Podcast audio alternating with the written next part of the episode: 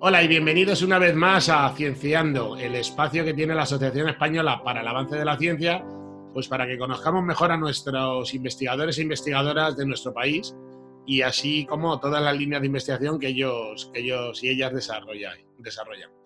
La, hoy la entrevista que queríamos hacer era, bueno, pues un tema muy del día a día. Ayer saltó el estado de alarma, se dio punto final en España y lo que nos preguntamos todos es qué está pasando hoy eh, y qué va a pasar mañana con la COVID, ¿no? Y para eso hemos llamado al doctor eh, José Antonio López Guerrero. ¿Qué tal, José Antonio? Hola, muy bien. Eh, encantado de volverte a saludar.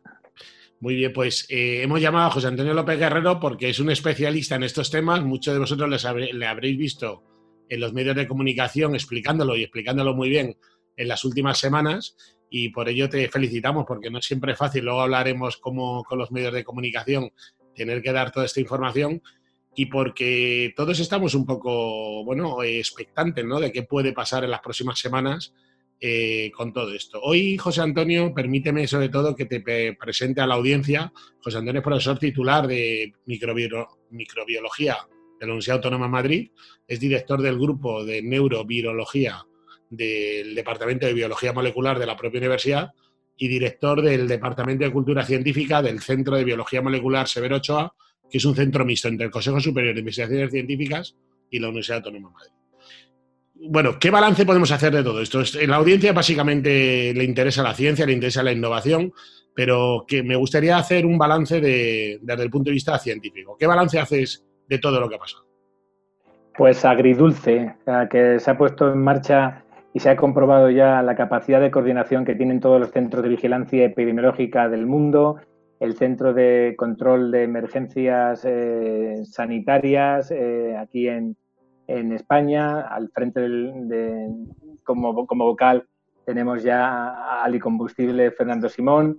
Eh, se ha puesto en marcha una red increíblemente rápida, excepcionalmente rápida para el desarrollo de nuevos fármacos y de nuevas posibles vacunas. Ya veremos si llegan a buen puerto. También, bueno, pues ha puesto, por desgracia, también de manifiesto eh, la poca clase política, la poca talla de la clase política que tenemos en España, donde han preferido seguir haciendo sus campañas electorales eh, utilizando sin ningún tipo de pudor hasta nuestros muertos, nuestros queridos fallecidos y familiares en, beneficio propio para intentar pescar en sus caladeros de votantes. Eso es una gran vergüenza que la historia tendrá seguramente que decir algo al respecto cuando tenga más perspectiva. Y bueno, pues han, han, salido a relucir muchos defectos, quizás e, exceso de confianza de que estas pandemias iban a poder ser más fácilmente detectables y, y controladas y al final, eh, bueno, afortunadamente hemos funcionado relativamente bien. No tenemos la comparativa de qué hubiera ocurrido si no hubieran estado todos estos centros de vigilancia activos. A lo mejor pues ahora estaríamos hablando de millones de muertos en vez de, de cientos de miles de muertos en todo el mundo. Y esa es un poquito la, conclusión, que sigue que funcionan los, los, mecanismos de, como digo, de control. Se pusieron en manifiesto en el 2009 con, el, con la gripe A, en 2014 con el ébola, en 2002 con el primo hermano malote del SARS-2, que era el SARS-CoV-1, que desapareció afortunadamente porque no, no, se transmitía de forma sintomática y se pudo detectar y controlar.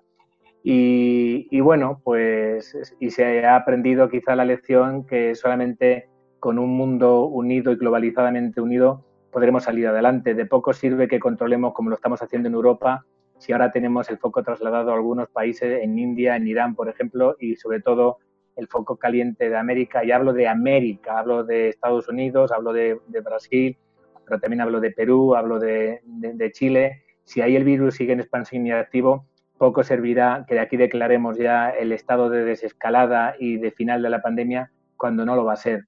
Ya estamos viendo que estamos teniendo ya casos de importación se abren los aeropuertos, eh, los brasileños que tengan residencia en España pueden venir y con ellos mucho, mucho virus, en muchos puntos, ya se ha visto en Murcia también con, con, eh, bolivianos que no, obviamente, tienen toda todo el derecho del mundo a venir, puesto que tienen sus residencias ya declaradas en España, pero eso pone de manifiesto la debilidad del sistema y la necesidad de un control unificado y sincronizado para atacar al virus en toda la aldea global. Yo creo que hay tres puntos que han salido ya en estas tertulias de Cienciando que también me gustaría remarcar contigo y ver también tu opinión. Una ha sido que la gran coordinación científica a nivel mundial, que no sé si esto ha tenido precedentes en, algún caso. El segundo punto que me gustaría abordar es cómo mm, muchos grupos de investigación que nunca se habían dedicado a temas de biomedicina se han puesto a trabajar en, el marco de, de, la COVID, ¿no? Para desde el punto de vista de materiales o de, todo tipo de ingenierías, por ejemplo, eh, que serían destacables. Y yo creo que el tercero ha sido la exposición de los científicos a los medios de comunicación, que aunque bien es cierto que se venían haciendo en el pasado, yo creo que ahora, no sé, incluso en alguna tertulia hemos hablado de la sobreexposición de la ciencia. Entonces, me gustaría este tipo de, en estos campos, tener un poco tu, visión, empezando por, por esta gran eh, coordinación mundial eh, de trabajo. ¿Qué te ha parecido y qué, crees que de esto podemos sacar en positivo para el futuro? Siempre podemos especular si China nos dio toda la información o, no. Podemos especular, algunos no nos creemos esas cifras iniciales de no sé si 3.000 o 4.000 muertos y 80.000 infectados en un país de más de mil millones de habitantes. Eh, hay indicios que parecen indicar que fueron muchos más podemos especular si ahora con estos, estos rebrotes que están dando en Pekín también están siendo total y absolutamente transparente y a tiempo real, porque se especula que si el día 17 más o menos de enero, cuando ya, o a principio de enero, cuando ya se hablaba de la primera secuencia del virus como algo novedoso, se especula de si realmente el virus surgió en esas fechas o ya estaba circulando meses o muchos meses antes. Se habla ya hasta que posiblemente en agosto de, de 2019 pero en términos generales sí ha habido una gran coordinación del Centro de Control de Enfermedades de Atlanta, del CDC, del CDC europeo también, la OMS con sus aciertos y con sus eh, mensajes a veces un poco confusos sobre mascarillas y tal, que bueno, que muchos científicos seguimos creyendo que los datos científicos avalaban esa primera indicación de no usar mascarilla, luego se, se descubrió que no era así y fui el primer defensor del uso de la mascarilla. Eh, también, eh, bueno, pues eh, se, ha, puesto en claro que el mundo de la ciencia está claramente despegado y por desgracia tiene que estar unido financieramente pero despegado intelectualmente del mundo de la política. Hemos visto cómo los científicos tenían que hacer alegatos en contra de sus, de sus presidentes de gobierno, sobre todo, obviamente, ya sabían en qué estoy pensando, en el país más poderoso del mundo, donde las declaraciones de ese señor, seguramente con muy poca capacidad cognitiva y por, lo menos para grandes emergencias como es esta eh, pandemia mundial, ha demostrado que los científicos sí estaban a la altura, pero claro, están supeditados un poco a, las directrices eh, políticas que se dicten. Algo parecido estamos viendo en, en Brasil y en Europa al revés. En Europa realmente eh, sí se hizo un mayor caso quizás a los, a los científicos, para bien y para mal. Para bien en, Reino Unido, cuando gracias a, las predicciones matemáticas y científicas, Boris Johnson tuvo que eh, reconsiderar la opción sueca de, dejar que la población se infectara para alcanzar la inmunidad de rebaño, algo que los científicos aconsejaron en Suecia. Eh, el, el epidemiólogo Abnor ACNOR, eh, que ahora está dando excusas, eh, está dando, pidiendo disculpas porque no fue, parece ser, la mejor estrategia, pero es un conjunto, eh, sí ha habido una gran conexión y, bueno, y eso significa algo para la ciencia. Ahora mismo, en todos los debates políticos, parecen dejar claro que, que la ciencia tiene que estar ahí, pero se está diciendo con la boca muy pequeña. Si os fijáis, entre insulto, insulto y, discurso tosco y amenaza en nuestro Parlamento entre los políticos. ¿Cuántas, eh, cuántas veces se ha hablado de, la necesidad imperiosa de, aumentar la, el PIB para, para, investigación? Pues yo no recuerdo si ha, ocurrido entre desgraciado, pues tú más, imbécil, no sé qué, terrorista. ¿Cuántas veces ha, salido la palabra vamos a investigar en ciencia qué es lo que nos va a salir de, nos va a sacar de, de futuros problemas? Sin ciencia no hay futuro, si un país eh, eh, es rico porque investiga. Estos mantras que yo repito a diestro y siniestro en todos mis programas y en todos mis programas de radio y de televisión, no calan en la, población eh, política. Ahora, pues sí, ha habido una emergencia nacional y se ha dado puntualmente un dinero para investigar en, en el virus de SARS-2, en el virus de la COVID. Y como tú decías, ahora de repente han salido coviteros de, de, todos los rincones de, de, las artes. Se han pedido proyectos para contra la COVID. Yo creo que desde filología etrusca también se han pedido proyectos, desde los departamentos más extraños de eh, física, química y tal. Laboratorios que no, no, sabrían ni definir lo que es un virus, de repente se han lanzado y han conseguido muchos de ellos financiación. Cosa que ahí estoy un poco dolido porque mi grupo que presentó un proyecto con un polímero que ya había funcionado en, cultivos celulares y que había demostrado en, animales que, no era tóxico, pues nos quedamos sin proyecto. Afortunadamente hemos conseguido otros proyectos privados y, nacionales también para investigar, pero ahí estamos, o que realmente. Y esto, mientras ocurría esto, mientras se daba más dinero para la investigación en la COVID, pues vimos como la universidad se paralizaba, se paralizaban los centros de investigación de repente dejó de ser esencial la investigación. Ya no, ya, no, ya no pareció ser importante investigar en otros virus, en SIDA, en dengue, que ya lo tenemos en España, en ébola, ni tampoco en otras enfermedades como las cardiovasculares, que son la primera causa de muerte en el mundo, eh, las oncológicas. De repente todo se paraliza. Solamente funcionan los trabajos esenciales. De repente se abre la mano para los trabajos no esenciales, que al parecer es solamente el ladrillo. Ya la, la presidenta de la de Madrid Ayuso dejó claro que la construcción tenía que, tenía que surgir y ya empezaron a funcionar los trabajos esenciales y los trabajos no esenciales, pero la investigación siguió parada. Es decir, la investigación para los políticos ni es esencial ni es no esencial. Solamente se empezó a abrir ya los centros de investigación y con ello la autónoma, pues a partir ya creo que de la fase 2 ya, cuando ya se empezaron a abrir ya el resto de los trabajos. Esa es la consideración que se tiene para la política de, de la investigación, que es aquello que se hace cuando ya todo lo demás está cubierto, sin darse cuenta que es el motor de, un país. Y así, y así nos va. Ha sido sorprendente sobre todo el, que no hayan podido los grupos de investigación, excepto del tema exactamente de coronavirus, haber podido trabajar durante semanas. Eh, y en algunas en algunos grupos en algunos grupos algunas líneas de investigación van a ser muy muy fuertemente dañadas por mucho tiempo o sea esto no es una, una cuestión que, se recuperará de forma sencilla y de forma en el muy corto plazo. Es verdad que las medidas sanitarias se tenían que respetar, pero nos ha sorprendido mucho a todos, lo hemos dicho ya en estas tertulias de Cienciando, que, bueno, que, no podíamos entender cómo los grupos de investigación, por ejemplo, Mariano Barbacid hizo una carta que salió en muchísimos sitios donde, donde lo decía muy claro, pero nos sorprendió mucho que el gobierno no reaccionó de forma inmediata a esta demanda, ¿no? Pero ni con, ni con la ciencia, ni siquiera con la sanidad, que puede uno puede decir, bueno, la ciencia parece que la percepción de la, de la sociedad, que tú preguntas a la, a la, gente en la calle, sí, la ciencia es importante, pero no, la asocian que detrás de un tratamiento, de la próxima vacuna, de la, del próximo tratamiento, ya sea del COVID, o sea del ébola, o sea del, del VIH, que seguimos sin vacuna, hay mucha investigación. Hay investigación de la que a mí no me gusta llamar básica, pero investigación preliminar de laboratorio, lo que se llama preclínica, y hace falta financiación. Eso no.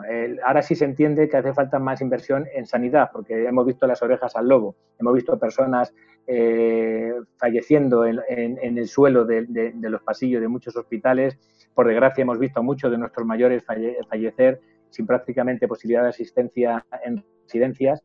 Eh, entonces ahora de repente parece que sí se activa esa lucecita. ¿Dónde está el poder de la España universal, la España de la sanidad universal? aquella del turismo sanitario que venían de, todo, todas partes del mundo para curarse en España, porque aquí la España era gratuita, universal.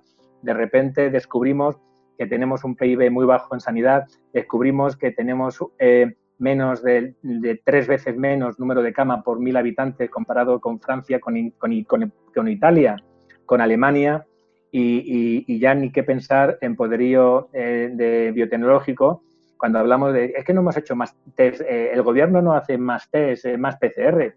Es que las PCR no se hacen pinchando un dedo, las PCR hacen falta termocicladores, aparatos que cuestan decenas de miles de euros y que hay que instalarlos y que hay que tener personas que sepan manejarlos. O sea, que todo eso sale con investigación, con inversión en I D más sí. Y España ahora mismo eh, seguimos con el que, inventen ellos. Desde 2008 hemos ido perdiendo poderío en investigación y también en sanidad, claramente. apostando por modelos de sanidad privados que, van, eh, que se gestionan por, eh, por, beneficios y no por resultados y, así nos hemos pillado. ¿Han aprendido los científicos, de, los, políticos de todo esto? Por lo que veo yo en televisión, no han aprendido. Siguen tú más y tú más, anda que tú, tus muertos son tuyos, los míos son... Ah, siguen con un discurso realmente eh, que no es propio de un país que están entre las diez primeras potencias mundiales, dicen, del mundo. No nos merecemos esta clase política, no nos merecemos ser vilipendiado por estos políticos que de momento no, cogen el toro por las orejas y deciden remar a la misma dirección, que no es otra que la de apostar por la investigación y apostar por la sanidad, todo público con dinero público. Mientras eso no llegue, estaremos abocados a seguir pidiendo test fuera de España, a seguir esperando a que lo que sobren en China y tal lleguen a España. Ya hablamos de mascarilla, hablamos de test, hablamos de, de serología y hablamos, por desgracia, también de, tubos para entubar a personas en las UCIs. Es lamentable, pero no tengo la percepción de que se esté aprendiendo nada, al menos desde el mundo de la política. Desde la Asociación Española para el Avance de la Ciencia, lo que apostamos realmente por un gran pacto social de la ciudadanía a favor de la ciencia, eh, donde realmente sean los ciudadanos, a miles y a millones, pidamos y obliguemos a nuestros políticos a tomar medidas sobre estas cosas que estamos diciendo. Con lo cual, mi pregunta un poco iría en la línea de, un poco lo he dicho antes, pero tú has hecho un esfuerzo tú personalmente y otros compañeros científicos, no son tantos los que salís continuamente en los medios de comunicación.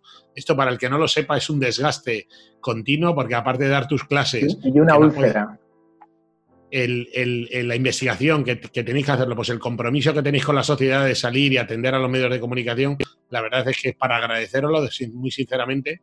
Y, pero claro, por otro lado, me gustaría preguntarte, porque tú lo vives muy en primera persona, al final tienes una percepción, sí, lo has dicho muy bien antes, a nivel social el científico está muy bien, tal, pero realmente tenemos la sensación de que la sociedad quiere a sus científicos, quiere más ciencia y entiende que sin ciencia, por ejemplo, no habrá luego medicina o que sin ciencia no vamos a tener, por ejemplo, la vacuna? Bueno, eh, las encuestas de la percepción social de la ciencia que hace la FECIT cada dos años indica algo así como que progresamos adecuadamente, ¿no? Algo así como a los niños de, preescolar o de niños de preuniversitarios. Eh, no sé qué significa eso porque el ritmo de, crecimiento de percepción de que la ciencia es importante yo lo sigo viendo muy bajo. Sí, va aumentando, pero seguimos creo que en torno al 15%, 16% de la población los que opinan que la ciencia es fundamental. Cuando luego se le pregunta a la, población de para ellos qué consideran que es, ciencia y, y, dónde están los científicos, siempre lo sitúan únicamente en el ámbito sanitario. Hablan de los hospitales como los grandes centros de investigación, cuando por desgracia los hospitales, en los hospitales no se investiga, se investigan en algunos hospitales específicos, sobre todo hospitales universitarios, porque hay personal universitario que investigan allí, científicos que investigan allí, pero por definición, hospital y centro de investigación no son palabras que vayan unidas por definición, otra cosa que luego sí. Y por definición, un, médico no es un científico, por definición, aunque muchos médicos hacen ciencia y sacan su doctorado, un PhD, como cualquier otro investigador pero es la percepción de la, ciudadanía, porque es lo que le interesa, todo lo que tenga que ver con la salud. El resto de la investigación que al final abunda eh, y redunda en el bienestar social, eh, si hablamos eh, la, cantidad de, objetos, de, pequeños electrodomésticos y de, pequeños ventajas, de pequeños adelantos en la, ciencia, en la sociedad que se han producido en el acelerador de partículas de, Ginebra, por ejemplo, ahí, o de investigación en ese, en ese ámbito, como los propios microondas, el que un ascensor se abra o se cierre cuando vamos a entrar, eh, los lectores de los compact discs. Podemos estar hablando de miles y miles de, adelantos del bienestar y no solamente eh, estos que son un poquito más, eh, más relajados, más, más más, menos culturales, ¿no? que hablamos de, música, pero hablamos también de medicina, la capacidad de poder operar ya con una precisión increíble, eh, con una tele, eh, teleoperación prácticamente, todo eso se debe a pequeñas investigaciones que la gente no percibe.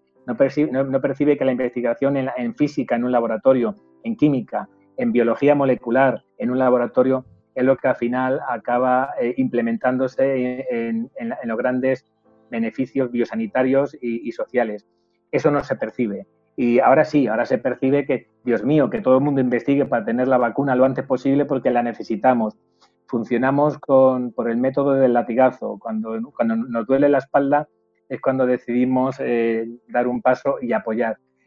Esto tiene que cambiar. Una sociedad sin, sin, ciencia no tiene futuro, eso está claro. Y eso tiene que llegar, tiene que permear desde las grandes instancias. Si esto no viene desde, los políticos, porque se repita hasta la saciedad en los debates políticos, en, los debates en los parlamentos, en, las, en los debates electorales, eh, estamos abocados a repetir una y otra vez estos fracasos y a depender de, del resto de países pues, para seguir adelante.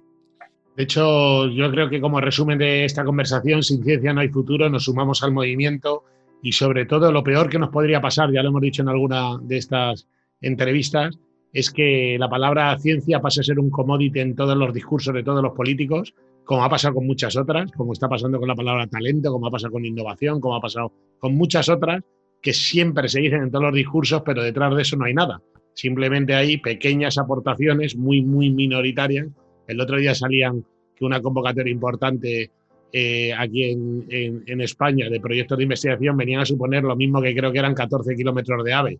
Entonces, para financiar, creo que eran 2.000 proyectos, ¿no? No, no, no me sé los números en concreto, pero algo así. Esto no podemos. Eh, las comparaciones son odiosas, no hay que quitarle el dinero al AVE para que se dárselo a la ciencia, no hablamos de eso, pero obviamente si, si queremos realmente tener un país próspero, tenemos que tener un país fuerte desde un punto de vista del tejido científico.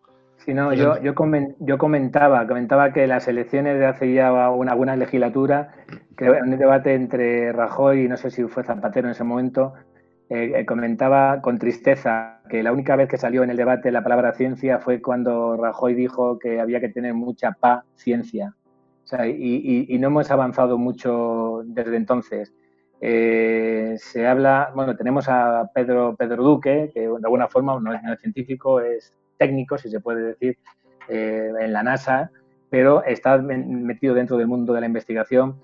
Y yo no sé si tiene mucha voluntad, pero poca, poca maniobra, maniobralidad,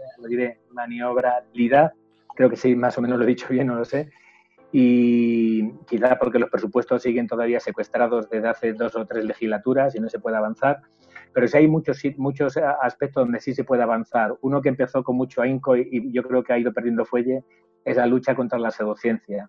A día de hoy seguimos viendo charlatanes, eh, buoneros, farsantes, eh, vendiendo sus productos, estando denunciados, estando casi perseguidos y siguen saliendo con todo eh, el, el, descaro en los medios de comunicación, desafiando al gobierno, diciendo que van a hacer eh, quedadas multitudinarias para abrazarse y para busuquearse porque no creen en el virus, porque sus plantas tóxicas y sus lejías tóxicas lo van a curar todo.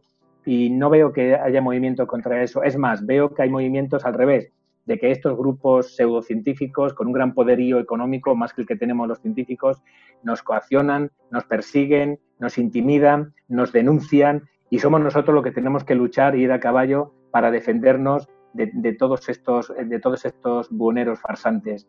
Y no veo que haya avances desde la ciencia, desde el Ministerio de Ciencia, desde la posición de Pedro Duque, que en su momento hablaba de luchar contra las pseudoterapias y demás. No veo movimientos decididos. Mientras eso no ocurra, seguiremos teniendo un país de, brujos, de curanderos y de, charlatanes. Y, y, poca apuesta por la ciencia de verdad y por, la, y por la ciencia médica de verdad, que seguimos ahí luchando viendo como la medicina tradicional china, que es la que está detrás de esta pandemia. no nos olvidemos que detrás de esta pandemia hay un país que sigue eh, em, extinguiendo especies animales, hablamos del rinoceronte blanco, porque sigue pensando que el cuerno es afrodisíaco, que sigue matando pangolines porque dicen que sus escamas son eh, beneficiosas contra no sé qué terapia milenaria, que siguen traficando con animal, todo, tipo de animal salvaje que viene muchas veces desde, desde el sur, desde, desde Malasia, entrando en, mercados con muy poca eh, salubridad, con, muy, poca, eh, muy poco control sanitario. Y, mientras tanto, pues aquí en, Europa, pues un gran grupo de ciudadanos aplaudiendo aquello porque, claro, es la medicina tradicional china que tiene miles de años, como si hace miles de años los chinos vivieran 200 años, cuando no, pasaron de los 30 años hasta que llegó la penicilina, por ejemplo. Y esa es la lucha que tenemos todos los científicos constantemente.